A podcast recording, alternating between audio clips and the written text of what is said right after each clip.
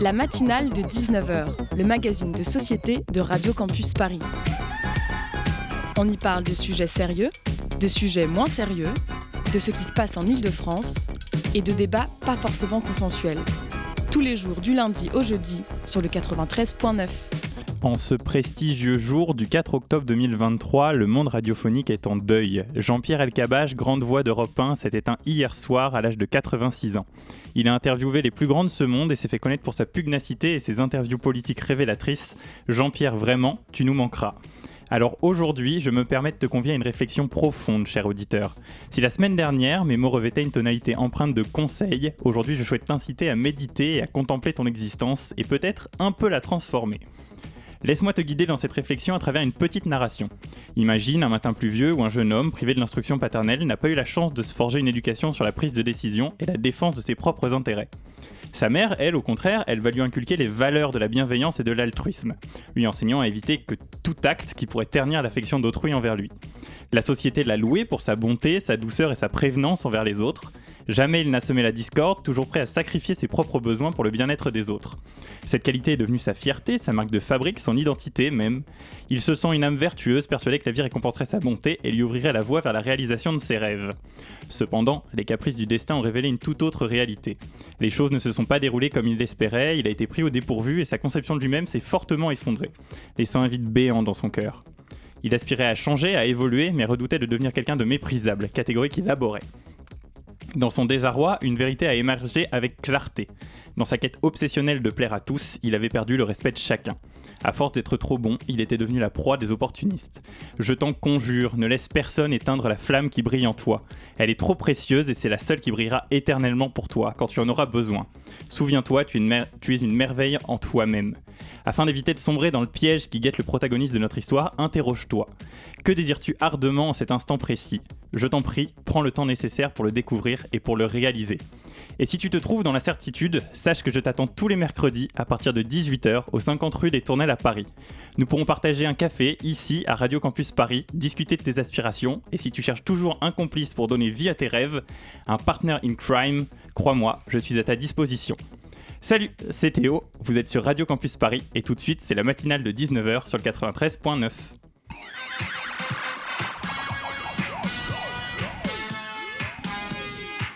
Et ce soir, dans la matinale, beaucoup de choses sont au programme pour leur avenir.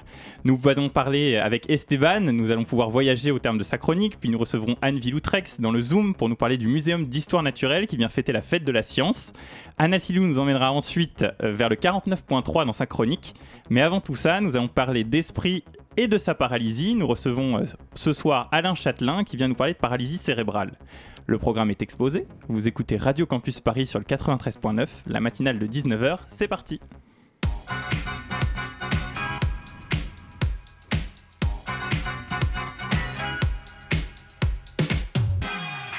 Et pour m'épauler tout au long de cette émission, Neil Rafa de la rédaction de Radio Campus Paris. Bonsoir Neil. Bonsoir, comment ça va? Très bien et toi? Super.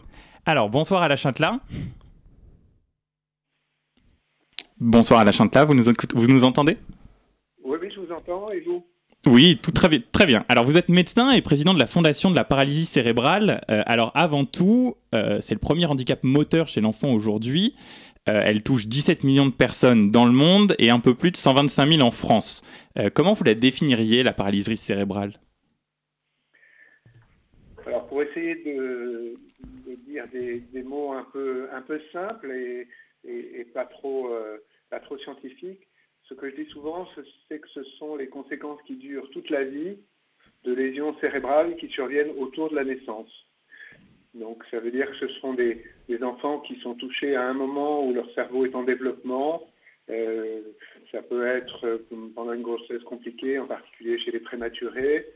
Ça peut être euh, à l'occasion d'un accouchement difficile, mais ça peut être aussi un problème infectieux chez l'enfant ça peut être euh, quelque chose dont on a parlé il y a quelques mois, qui est ce qu'on appelle le syndrome des bébés secoués, euh, qui est une forme de maltraitance grave des, euh, enfants. Donc, différentes causes qui vont toucher leur cerveau et ces conséquences vont perdurer toute leur vie, donc vont être source de, handicap moteur, de, difficultés ou d'impossibilité de la marche, d'atteinte des mains, mais aussi d'atteindre des, capacités d'apprentissage, par, exemple. Donc ça, ça peut avoir des atteintes très diverses. Vous, avez parlé un peu de, paralysie. Euh, on entend aussi parler souvent de mort cérébrale. Euh, on est bien d'accord, il ne s'agit pas de la même chose. Quelles sont les différences entre paralysie et mort cérébrale? Alors, euh, c'est deux choses radicalement, radicalement différentes. Quand on parle de, mort cérébrale, on parle en fait de mort tout court. la mort cérébrale, c'est un, un diagnostic qui est fait dans des situations dramatiques de, traumatisme, euh, de, complications graves qui touchent le, cerveau. Et c'est un, moment où on diagnostique par des enregistrements de l'électroencéphalogramme, on enregistre l'activité du cerveau. On constate qu'il n'y a plus d'activité du cerveau. Il y a une définition légale qui dit qu'après deux enregistrements réalisés dans certaines conditions avec un certain intervalle, on constate une mort cérébrale et donc en pratique, on considère que le sujet est, euh, décédé et c'est la phase pendant laquelle on, peut proposer des prélèvements d'organes pour greffer des, organes qui fonctionnent encore. Donc la, mort cérébrale, c'est quelque chose qui n'a rien à voir avec ce qu'on appelle la paralysie cérébrale. C'est un mauvais terme, mais c'est un, terme qui est utilisé très largement dans le monde et que, du coup on a gardé, euh, en France. on devrait plutôt dire des paralysies d'origine cérébrale, puisque ces enfants ont des troubles moteurs, des difficultés à faire certains gestes, euh, ou euh, ne vont pas tenir debout, ou même pour certains ne vont pas tenir assis tout seuls. Donc là, on peut parler réellement de, paralysie, mais à ces troubles, ces troubles-là s'ajoutent des difficultés à contrôler ses gestes, à les, planifier, à les organiser, ou euh, quelquefois des troubles de la parole, ou quelquefois des troubles, je parlais de troubles d'apprentissage, ça peut être des difficultés à, compter, à se représenter l'espace. Donc il y a une gamme de troubles très, très.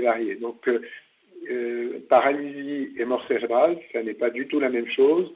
Et, et nous, on s'adresse effectivement à des enfants bien vivants qui vont, de, qui vont devenir des, des, adultes qui ont besoin de trouver leur, voie, mais euh, c'est toujours des, des, personnes qui vont frapper par leur, leur courage.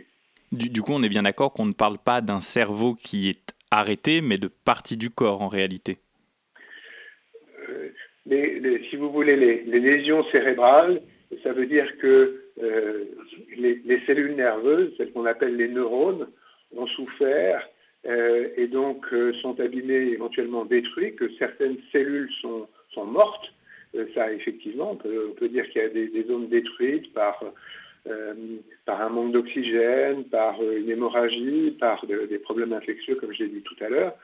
Mais l'activité cérébrale globalement persiste et il y a tout un réseau de compensation qui peut se mettre, qui peut se mettre en place pour récupérer en partie euh, les, les, fonctions qui, qui, étaient normalement assurées par les zones cérébrales qui ont été abîmées.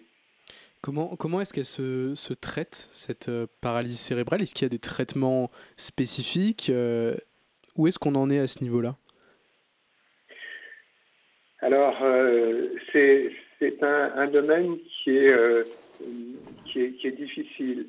On a longtemps considéré qu'on était face à des séquelles d'un accident qui arrivait à la naissance et que grosso modo, il n'y avait rien à y faire. Euh, il fallait vivre avec et puis essayer de s'en sortir au mieux. Bon. Et puis, euh, on s'est aperçu euh, avec, les, progrès de, la science, en particulier les, les capacités qu'on a de faire de l'imagerie du, cerveau, même chez le, tout petit. On peut faire de, l'imagerie par euh, ce qu'on appelle IRL, l'imagerie de la résonance magnétique nucléaire chez, le tout petit pour comprendre, pour comprendre ce qu'il ce se passe. Et donc, il y a, il y a plusieurs types de, traitements possibles. Il y a qu'est-ce qu'on peut faire au moment de l'accident euh, à la naissance, euh, quand par exemple vous avez un enfant qui a été asphyxié parce que le, cordon ombilical s'est entouré autour du cou pendant l'accouchement. Donc, euh, cet enfant a souffert. Et, donc, on peut proposer des traitements, par exemple, qui sont de la réfrigération cérébrale, c'est-à-dire qu'on met des, petits casques aux, enfants avec euh, un liquide froid qui, coule pour euh, abaisser la température cérébrale autour de 32 degrés. Et avec ce type d'intervention, on va réduire le risque que, des lésions cérébrales se constituent et qu'ensuite apparaisse un, handicap. Donc ça, c'est un, premier temps. Qu'est-ce qu'on peut faire autour de la naissance? Pour le moment, il y a peu de traitements c'est pas du tout un secteur que l'industrie pharmaceutique euh, a, investi malheureusement, et donc euh, on a très peu de, pistes actuellement ou de médicaments qui sont testés sur ces phases-là, mais euh, il, y a des, mesures, comme je viens d'en parler, comme la, baisse de la température, il y a des mesures de, protection de ces enfants, d'accompagnement. on fait ce qu'on appelle du du pot à pot. Ça consiste à, maintenir le, contact entre, l'enfant et, sa maman euh, ou éventuellement son papa euh, pendant toute cette phase qui, suit la naissance. Et ce sont des, techniques qui permettent d'améliorer le, pronostic de l'enfant. Euh, après cette phase de la naissance, il y a, des traitements, si vous voulez, qui sont là encore, je dirais, de type euh, euh, médicaux traditionnels. Est-ce qu'il y a des médicaments? Oui, il y a des médicaments pour lutter contre des contractions qui peuvent gêner les, mouvements, comme, les muscles, si vous voulez, sont mal contrôlés par le, cerveau. il apparaît des contractions parasites et on peut faire des injections, par exemple, de, de botox, de toxines botuliques, pour réduire ces contractions euh, parasites. Euh, mais il y a en pratique très peu de médicaments qui sont utilisés. Euh, l'autre sujet étant la douleur. la douleur est très fréquente chez les enfants et, chez les adultes. Et donc on peut faire appel à des traitements antalgiques pour la, douleur. Et puis l'autre versant du, traitement, ça n'enlève pas la, la paralysie cérébrale, ça ne fait pas disparaître les lésions cérébrales, mais ça permet d'améliorer le fonctionnement. C'est tout ce qui concerne la réadaptation. Et, demain, on parlera de, méthodes nouvelles de réadaptation intensive et qui ont donné des, résultats tout à fait probants chez, euh, l'enfant et qui permettent d'améliorer ses, capacités à atteindre des objectifs qu'il se donne pour euh, pour euh, faire du vélo, pour euh, mettre ses vêtements lui-même. des activités très très concrètes. quelle est l'histoire de la recherche sur cette maladie? Est-ce que, enfin, quel laboratoire pharmaceutique, par exemple, ou, d'autres institutions ou d'autres organismes y ont contribué à cette recherche-là sur la, paralysie? Alors, il faut être assez clair. il y a eu au, au début des, en France au début des années 50-60 euh, des équipes qui se sont euh, intéressées à cette pathologie, qui ont décrit ces, enfants et qui ont inventé les, premières rééducations pour ces enfants. Euh, mais après, il y a quand même eu un, grand vide, si vous voulez, en matière de, recherche dans ce, dans ce domaine-là. On manquait de, pistes. Et puis probablement, on n'investissait pas suffisamment dans, euh, dans la recherche dans ce, domaine-là. Ce qui a beaucoup fait changer les choses, je dirais d'une part, c'est euh, l'imagerie. C'est le fait, avec l'IRM, d'arriver à mieux comprendre euh, le fonctionnement du cerveau en étudiant les différentes zones touchées, en faisant, il y a des techniques d'imagerie qui, qui permettent de repérer le fonctionnement de, certains réseaux, euh, réseaux nerveux, donc qui ont permis de mieux comprendre euh, euh, les, les, circuits, les compensations qui pouvaient se, qui pouvaient se faire. par exemple, on a pu mettre en évidence que si vous aviez une atteinte d'un côté de, de, votre cortex, donc de, de la partie de votre cerveau qui, commande le, le, mouvement, eh bien, on s'est aperçu que des zones de l'autre côté qui, persistaient pouvaient quand même euh, euh, commander les, territoires qui n'étaient plus innervés normalement. Donc, ça, c'est l'imagerie qu'on a pu faire des, circuits euh, nerveux. Et il y a des équipes en Europe. il y a un centre très important en France qui s'appelle Neurospin, qui est euh, un centre de référence mondial en matière d'imagerie du, cerveau. Euh, il y a un certain nombre euh, d'équipes qui travaillent en, lien avec l'INSERM, par exemple en France, sur les mécanismes des lésions, sur les mécanismes des lésions cérébrales mais ça n'est pas du tout un thème qui a été soutenu comme ont été soutenues les maladies génétiques ou les maladies rares avec le, avec le téléthon. D'accord. Euh, il n'y avait, il a, pas eu de, financement privé de cette recherche et il y a eu très peu d'initiatives publiques pour soutenir la recherche dans, ce domaine. Et c'est pour ça d'ailleurs qu'on a créé cette, fondation il y a maintenant, euh, il y a maintenant 18 euh, ans euh, pour, euh, pour soutenir la, recherche dans ce, domaine. Et, on va avoir l'occasion d'y revenir à la Châtelain. Vous restez avec nous. Tout de suite, on va marquer une pause musicale sur le 93.9.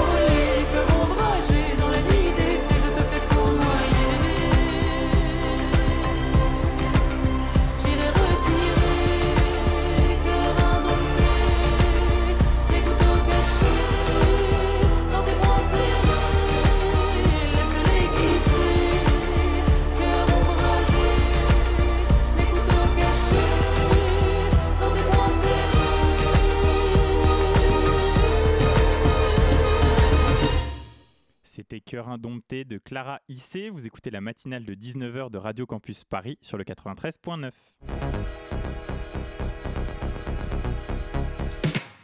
Alors, nous en parlions juste avant notre interlude musicale. Nous sommes avec Alain Châtelain, président de la Fondation de la paralysie cérébrale. Vous nous disiez que la recherche, elle avance pas assez vite en fait autour de la paralysie cérébrale. C'est bien ça? Oui, tout à fait. Euh, il faut quand même considérer que c'est une pathologie fréquente. Il y a un enfant toutes les 6 heures qui est touché en, France. Euh, donc ce n'est pas, une, maladie rare euh, du tout mais pourtant on en parle très peu et, on, la connaît mal. Donc euh, euh, oui, la, recherche est en retard et oui, les, familles, les enfants et les adultes touchés attendent des, progrès dont certains sont à portée de main. quelles sont les, conditions justement euh, d'accessibilité à ces traitements dont vous, nous avez parlé au début Est-ce que c'est accessible ou alors est-ce que vraiment bah, les patients qui en souffrent euh, ont du mal finalement à trouver euh, de l'aide? Alors, je, pense que les, personnes qui sont touchées ont beaucoup de mal à trouver de l'aide. Euh, c'est quelquefois facile de, faire un diagnostic parce que les circonstances de la naissance ont été compliquées, l'enfant a été suivi euh, le repérage va se faire euh, très vite et on va mettre en place de la, de, la rééducation. Mais bien souvent, euh, la naissance s'est passée sans, sans, gros soucis évidents. Et, là, c'est beaucoup plus compliqué d'avoir accès à, d'accès à un suivi, à un diagnostic, parce que les premières réactions sont de dire Oh, mais vous vous inquiétez pour, pour rien, donnez-vous un peu de temps, ça va s'améliorer. Euh, parce que les, petits signes du début sont, euh, sont, assez discrets et, accéder euh, au, spécialiste hospitalier qui va pouvoir faire tous les examens et, poser des diagnostics, ça peut prendre près d'un an d'attente, si ce n'est pas plus, dans, certains, dans, certaines, dans certaines villes. Donc, chez le tout petit, l'accès est compliqué.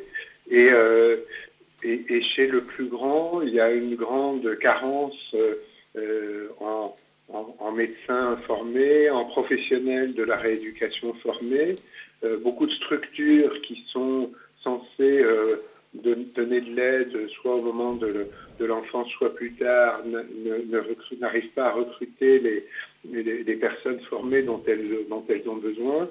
Donc on est on est effectivement dans une situation euh, très difficile. Et si vous voulez, on manque, par exemple, ça paraît euh, inimaginable, mais depuis une quinzaine d'années, on a mis en place des centres de référence pour les maladies rares, justement pour que des gens travaillent ensemble sur une pathologie, puissent euh, mettre en place des ressources. Vous n'avez pas actuellement d'organisé pour la paralysie cérébrale des pôles de compétences où on pourrait s'adresser pour euh, faire le bilan, le diagnostic, euh, faire des recommandations pour la vie, euh, le parcours de vie. Hein, la vie, et, qu'est-ce qui explique cette carence justement?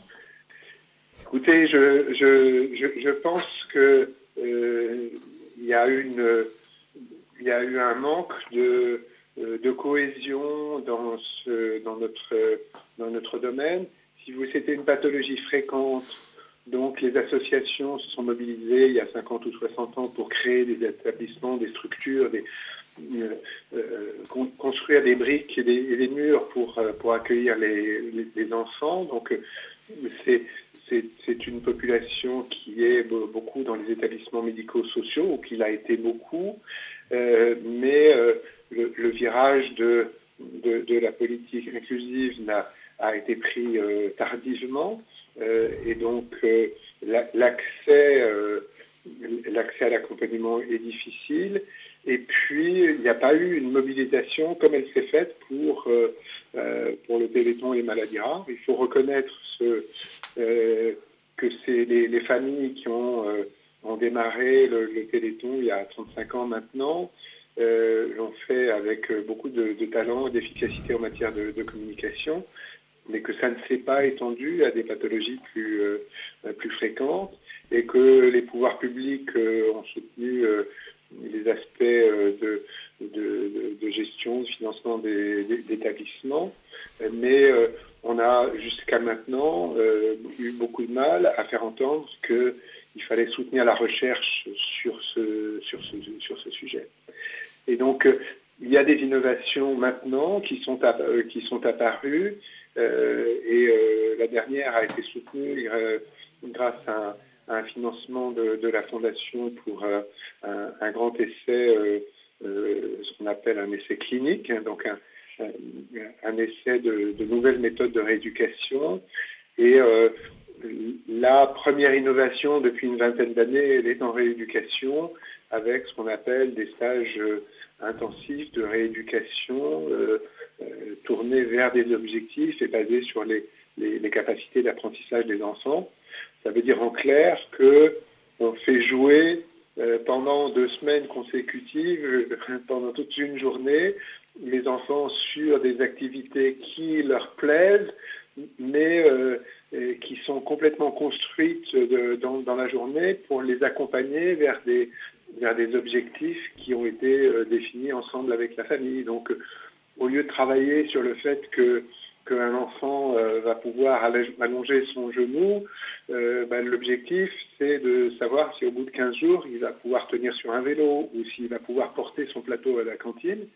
Et tout ce qui est organisé pendant ces deux semaines intensives l'est fait dans une perspective de progression par, par, étapes. Donc ça, c'est de, de l'innovation, euh, mais pour le moment, ça n'est accessible en France qu'en recherche. Euh, avec euh, des équipes qui ont travaillé ce domaine-là, on a fait des demandes de financement au ministère de la Santé pour, pour, diffuser cette innovation. Et pour le moment, on est dans l'attente de cette, de cette réponse. Le, dossier a été déposé il y a quelques jours. Mais par exemple, ça, c'est un enjeu essentiel pour, pour nous. D'accord. Et enfin, pour finir en, quelques mots vraiment très rapidement, est-ce qu'il y a une représentation, euh, une médiatisation même, je dirais, dans l'espace public autour de, cette maladie? Comment est-ce qu'elle est montrée et est-ce qu'elle est suffisamment? Alors, elle est certainement pas suffisamment, euh, suffisamment montrée. Euh, je, vous invite à vous tourner un peu autour de vous parce que si vous voulez, la, fréquence, elle est grosso modo d'un enfant sur 500 ou 600. Ça veut dire que vous en avez forcément croisé euh, autour de vous. Hein. Vous en avez forcément quelque part autour de vous. Et euh, euh, ça s'appelle peut-être pas paralysie cérébrale parce qu'on parle d'accident vasculaire cérébral, parce qu'on emploie d'autres mots, mais c'est la même pathologie. Donc vous en avez autour de vous.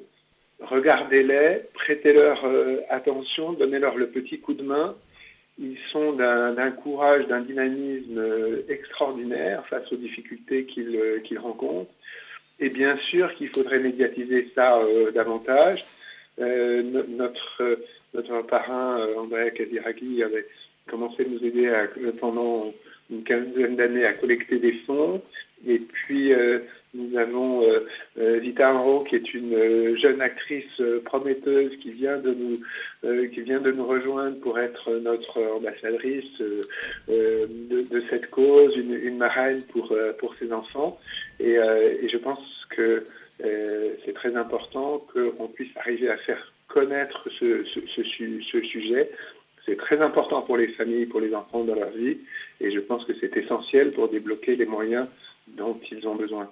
Merci beaucoup pour, euh, pour toutes ces réponses qui nous ont permis un peu de comprendre ce phénomène de, voilà, de cette maladie de, de la paralysie. Et je vais laisser un peu la parole à notre cher animateur pour annoncer la suite. Merci beaucoup, euh, merci, beaucoup à la Châtelain d'avoir accepté l'invitation de la matinale de 19h. Tout de suite, on va marquer une nouvelle pause sur Radio Campus Paris. On revient juste après ça.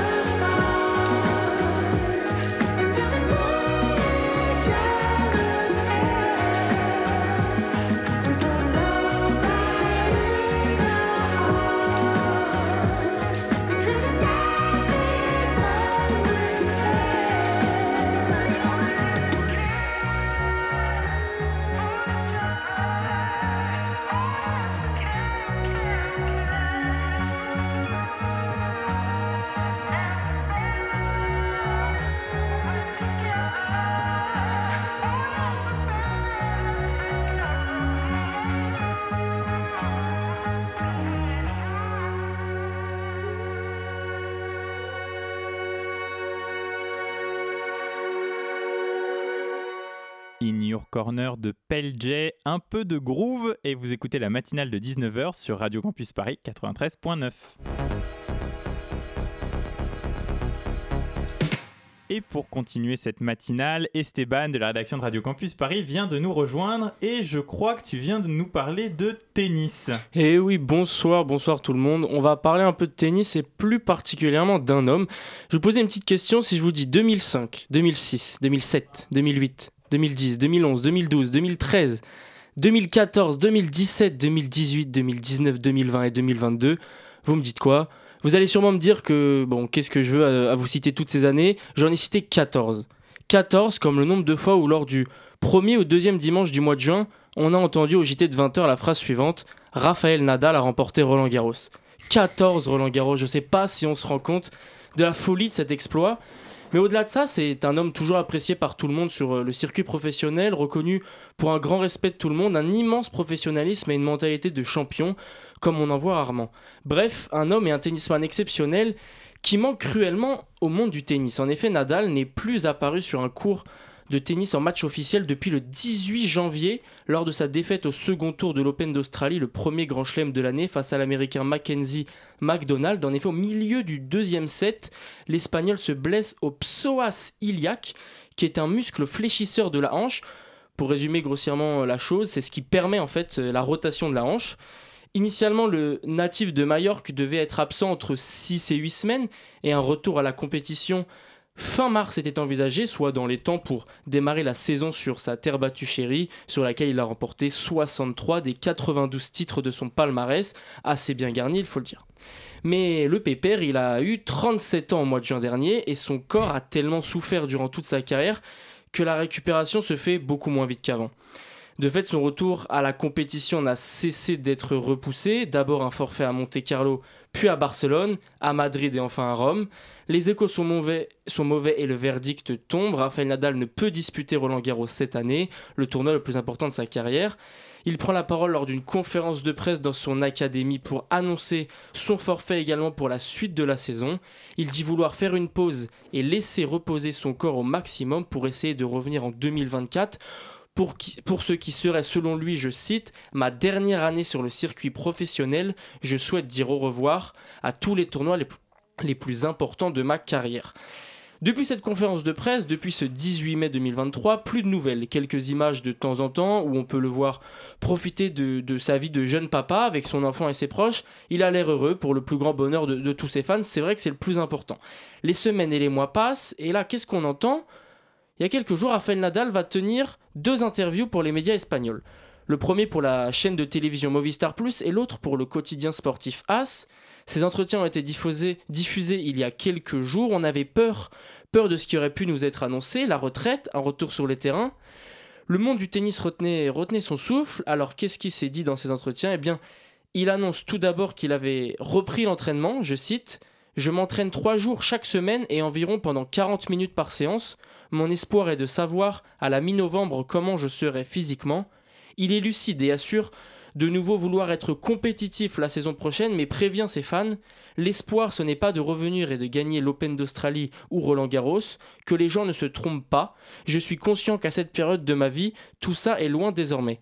Constat lucide, mais constat terrible quand on connaît le monument, le monstre de volonté qu'est Raphaël Nadal, vainqueur de 22 titres du Grand Chelem, dont 14 Roland Garros, donc 4 US Open, 2 Open d'Australie et 2 Wimbledon.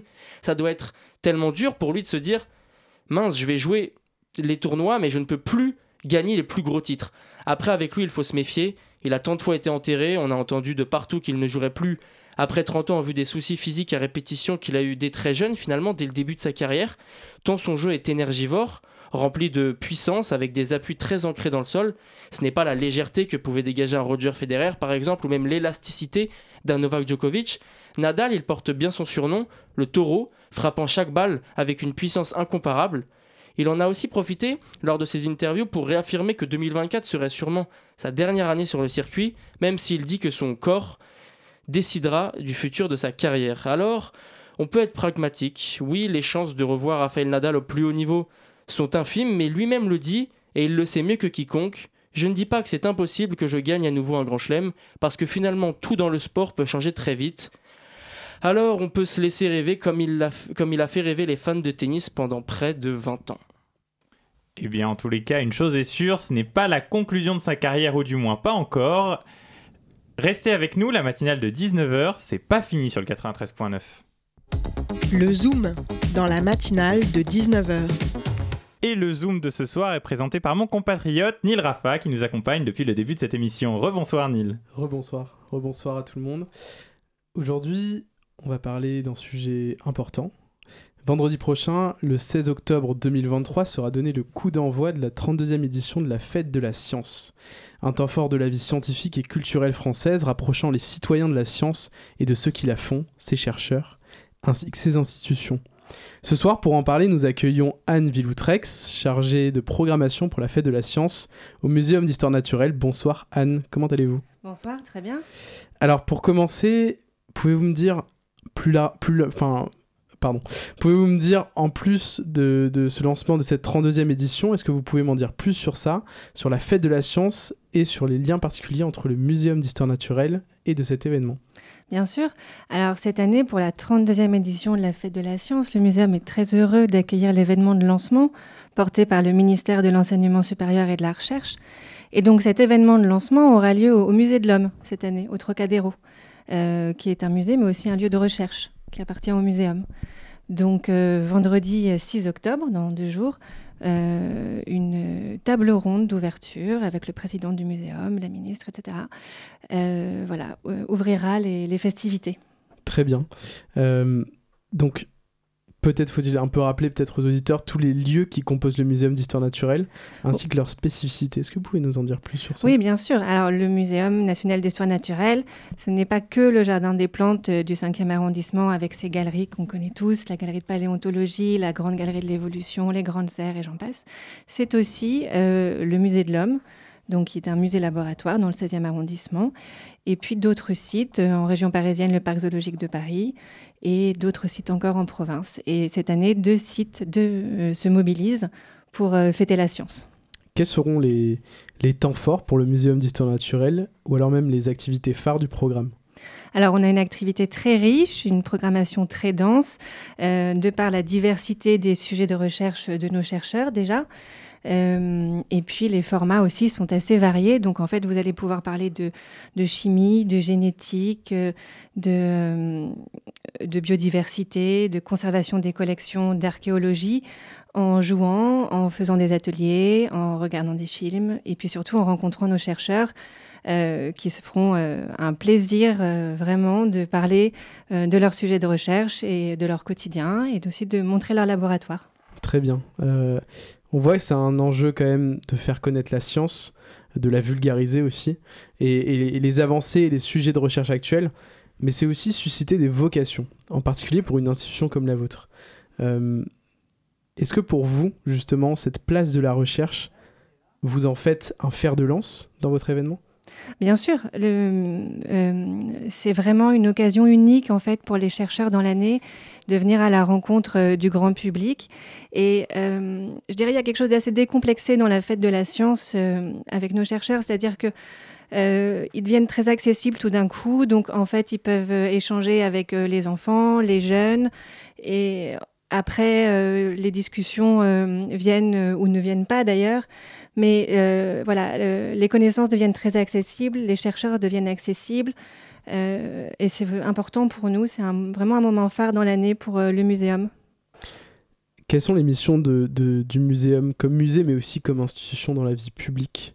Quelles sont vos grandes, on va dire vos grandes missions, vos grands objectifs? Alors, on a la conservation des collections, puisqu'on a des collections nationales. on a la mission d'enseignement, puisqu'on a des masters et puis euh, de diffusion et euh, de recherche, bien évidemment. Et un cinquième que j'ai oublié. C'est déjà assez riche. Euh, vous avez évoqué la recherche. Qui sont ces chercheurs? Quels sont leurs sujets de recherche? Est-ce que c'est autour de l'archéologie ou alors ça peut toucher aussi à d'autres choses? Non, non, ce n'est pas que autour de l'archéologie. La biodiversité est vraiment au cœur des sujets de recherche. Après, euh, les sujets sont vastes. Au musée de l'homme, vous aurez plutôt de la paléoanthropologie, de la paléogénétique, de l'archéozoologie, par exemple, et de l'ethnologie. Au jardin des plantes, vous allez avoir d'autres euh, euh, sujets, de la génétique, de la chimie. Voilà, enfin, c'est très très vaste. On, voit que les sujets sont vastes et qu'il y a aussi une diversité dans les chercheurs et dans les sujets abordés. Quel est votre public cible? Est-ce que tout le monde peut venir à cette euh, fête de la science Ou alors est-ce que euh, bah, finalement ça s'adresse à, une catégorie de la population en particulier, que des gens qui sont intéressés par la recherche par exemple?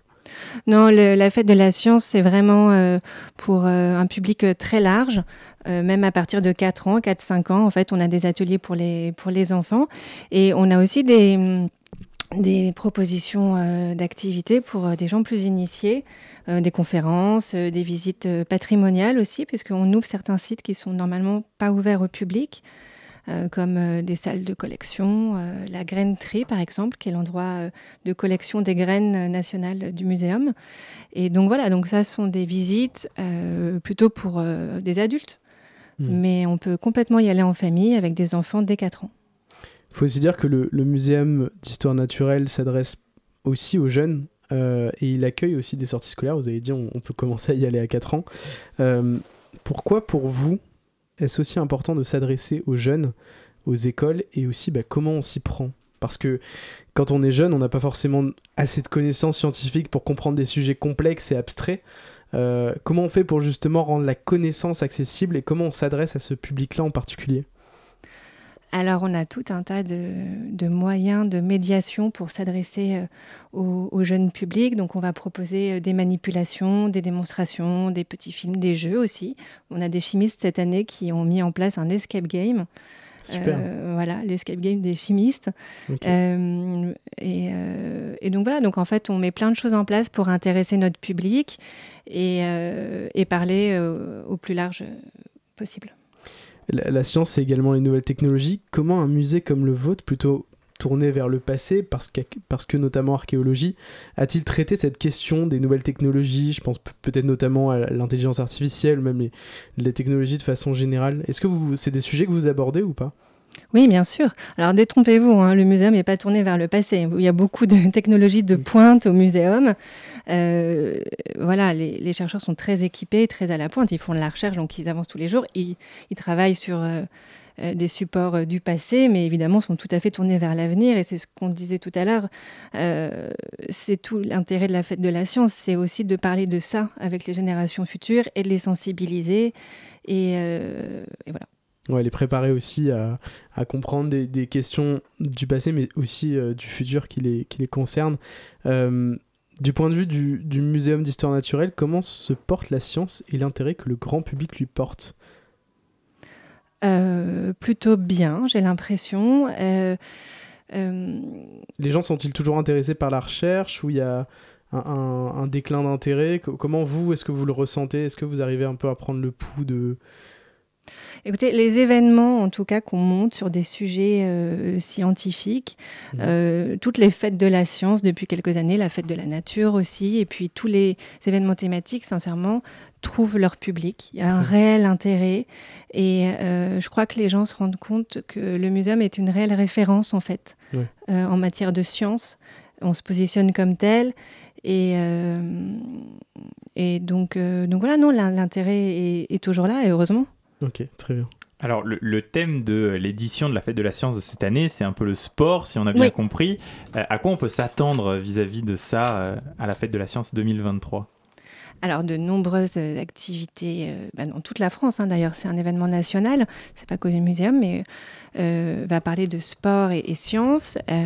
Et au musée de l'Homme, par exemple, vous allez pouvoir rencontrer une anthropologue qui travaille sur la taille des pierres, sur la forme des mains, les fonctions de la main. Et par exemple, vous allez pouvoir voir avec elle qui de Sapiens ou de Néandertal aurait gagné au lancer de javelot, par exemple ou bien euh, voir euh, euh, la, la forme de votre, de pied, votre pied, euh, quelle, selon la forme de votre pied, quelles sont votre vos performances de marche ou de course. Voilà, des chercheurs travaillent là-dessus. C'est intéressant et c'est aussi pour faire le lien avec euh, bah, tout simplement les événements sportifs que qu'on accueille à Paris, la Coupe du Monde de rugby, mais aussi évidemment les JO. Bien sûr. Concernant une petite dernière question sur euh, le musée en lui-même et cet événement, est-ce que vous auriez une recommandation de visite à nous faire au musée ou une salle, un lieu en particulier? Ou peut-être un coup de cœur pour vous? Ah ben, euh, moi, je vous conseillerais euh, d'aller voir les tardigrades. Très bien. Qu'est-ce que c'est? Les tardigrades sont des, des tout petits animaux microscopiques qui sont capables de s'endormir pendant des, des années et de se réveiller quand les conditions euh, de leur environnement euh, leur permettent de vivre. Très bien. C'est c'est quoi leur rôle à ces, ces animaux? Euh, bah, écoutez, en tout cas, c'est un très bon sujet de, de recherche de nos chercheurs et ils ont énormément de, de capacités. Et, euh, et voilà, et on a des chercheurs euh, qui travaillent sur euh, ces, ces animaux depuis des années et vous pouvez les voir avec un microscope, ce qui n'est pas une occasion très courante. D'accord. Et on la retrouve où alors la Fête de la Science à Paris? Parce que c'est dans, vous nous l'avez dit, c'est un événement national, Voilà. mais pour nos auditeurs qui sont parisiens, où est-ce qu'ils peuvent se rendre pour venir participer cette année? Alors, au Jardin des Plantes, ce week-end, euh, samedi et dimanche, de 13h à 18h. Et au Musée de l'Homme, dès vendredi, 11h jusqu'à 19h, sam- vendredi, samedi et dimanche. Et c'est gratuit.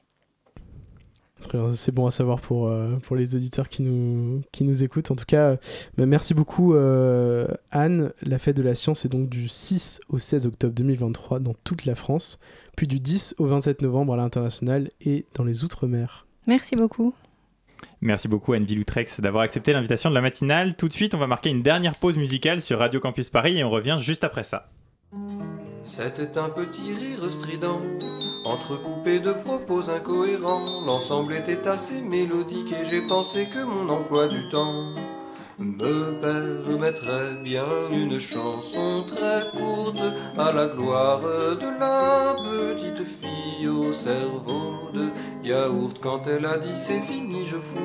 Le quand son jeune ami a pleuré beaucoup, c'était assez prévisible et je ne sais pas si ça vaut vraiment le coup de déplorer dans une chanson si courte l'inconstance de la petite fille au cerveau de yaourt. Elle s'est pendue au fond d'un bois, laissant un petit mot qui disait j'ai froid. Je ne sais pas si j'en suis triste ou content, mais si ça ne tenait qu'à moi, j'interdirais les chansons même très courtes à la mémoire des petites filles au cerveau de yaourt.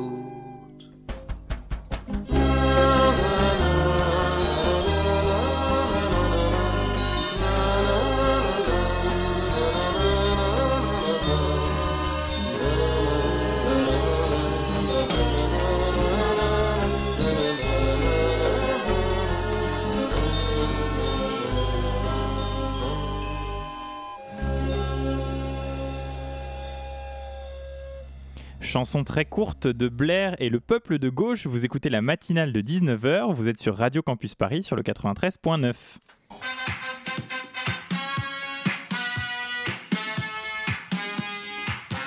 Et pour terminer notre émission, Anas Silou de la rédaction de Radio Campus Paris vient nous parler politique. Bonjour Anas. Bonjour Théo, bonjour Neil, bonjour à tous et bon 49.3 à tous. Tu parles encore des retraites? Non, non, non, ça c'était la saison d'avant. Là c'est la nouvelle saison, nouvel épisode, voilà, la rentrée 49.3. Alors je te vois venir, hein, me demande pas de quoi il s'agit, mais moi je sais plus.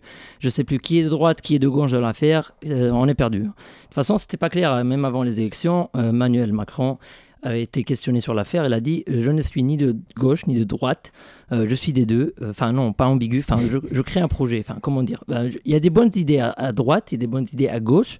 Et moi, je, les réunis. Je, veux rassembler le peuple. Au final, il a bien rassemblé le peuple, la gauche et la droite, euh, contre lui. Euh, il a un petit problème de sélection de bonnes idées, hein, Manu. Mais bon, pour pas juger sans connaître, je suis quand même journaliste professionnel, donc je me suis adonné au jeu. Hein. Aujourd'hui, je suis de droite et de enfin ni de droite ni de les bonnes. Ah, enfin, je suis perdu. Mais bon, tu connais.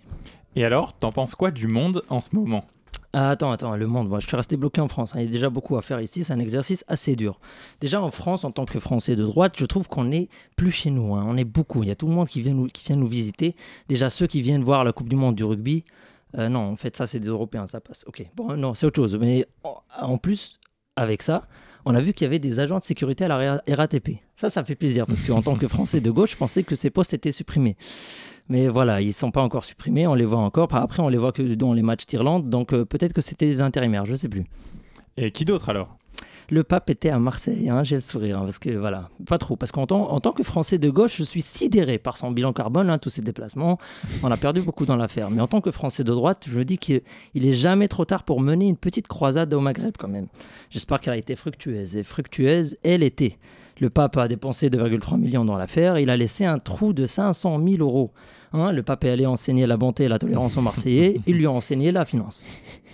C'est pas fini, parce qu'en tant que Français de droite, je me sens obligé de renvoyer la faute sur l'étranger. Bon, ici, l'étranger, c'est le pape, malheureusement. Mais moi, je me dis qu'en fait, c'est le pape qui a ramené tous ces punaises de lit. Hein. Il a été à Marseille, c'est venu de Marseille, j'ai pas besoin d'une bonne argumentation, je suis de droite. Et oui, c'est la panique maintenant, tout le monde flippe. Euh, tout le monde flippe, mais moi, j'oserais rien dire de mal de ces punaises de lit au cas où ils nous entendent. Parce qu'en tant que Français de gauche, vegan en plus, je me dis qu'il faut respecter ces esprits qui ont sûrement un esprit, euh, des émotions, donc il faut respecter leurs émotions et leur devoir de se nourrir. Bon, apparemment, ils sont déjà sur le métro parisien et ça, ça fait flipper tout le monde, mais pas moi, parce que moi, je sais qu'elles sont déjà parties à cause de l'odeur. Elles sont peut-être euh, résistantes aux pesticides, mais après, pour rester plus de 48 heures dans le métro parisien, faut plus être un zombie. Bon, je, je, vois que tu prends pas ce sujet vraiment au sérieux. Ah, je, vais, te répondre hors sujet, mais tu vas tout comprendre. Alors, on a des problèmes à l'éducation nationale, le manque de profs, manque de classes, manque de place pour les enfants handicapés, manque de tout. Et on a trouvé la solution miracle, parfaite, hein, qui allait tout faire disparaître. On allait bannir la baya. Voilà, Ça allait normalement tout faire disparaître, sauf que ça n'a pas tenu. Hein. La sauce n'a pas tenu, on n'a pas parlé de ça pendant deux mois. Et donc, il fallait autre chose plus sérieux, plus effrayant. On se rappelle que le peuple a été un peu traumatisé par toutes ces attestations de déplacement pendant le Covid et ils, ont, ils ont essayé de nous sortir un nouveau variant, mais pareil, la sauce n'a pas pris. Et donc on a pensé à autre chose, bah, c'est les punaises de lit. Je dis pas qu'elles sont pas réellement, mais qu'elles sont pas là réellement, mais elles ont toujours été. Mais là, on parle que de ça. Encore des invités indésirables? Euh, alors, on a qui encore sur la liste des invités? Oh, attends, on a 7000 migrants. C'est Attends, Jean-Luc Mélan, c'est toi qui les as mis sur la liste? Attends, Marine, c'est toi qui les as barrés? Ah non, c'est Manu qui les a barrés. Ok, Manu ne les veut pas. Bon, on a Vito Fioruno, qui est un vendeur de glace euh, à Lampedusa, qui fait la une des journaux, qui se plaint qu'en disant rien n'a changé eh ben, t'avais qu'à vendre autre chose que de la glace, hein, et tout aurait changé. Hein, parce qu'en 10 ans, t'as toujours pas compris comment profiter des malheurs des autres. Bah, je pense qu'il te faut des leçons. J'en ai cité quelques noms dans, dans cette chronique. Tu peux aller te référer à eux. Ils te feront une formation express. Bon, quelle crise? Y a-t-il des solutions concrètes?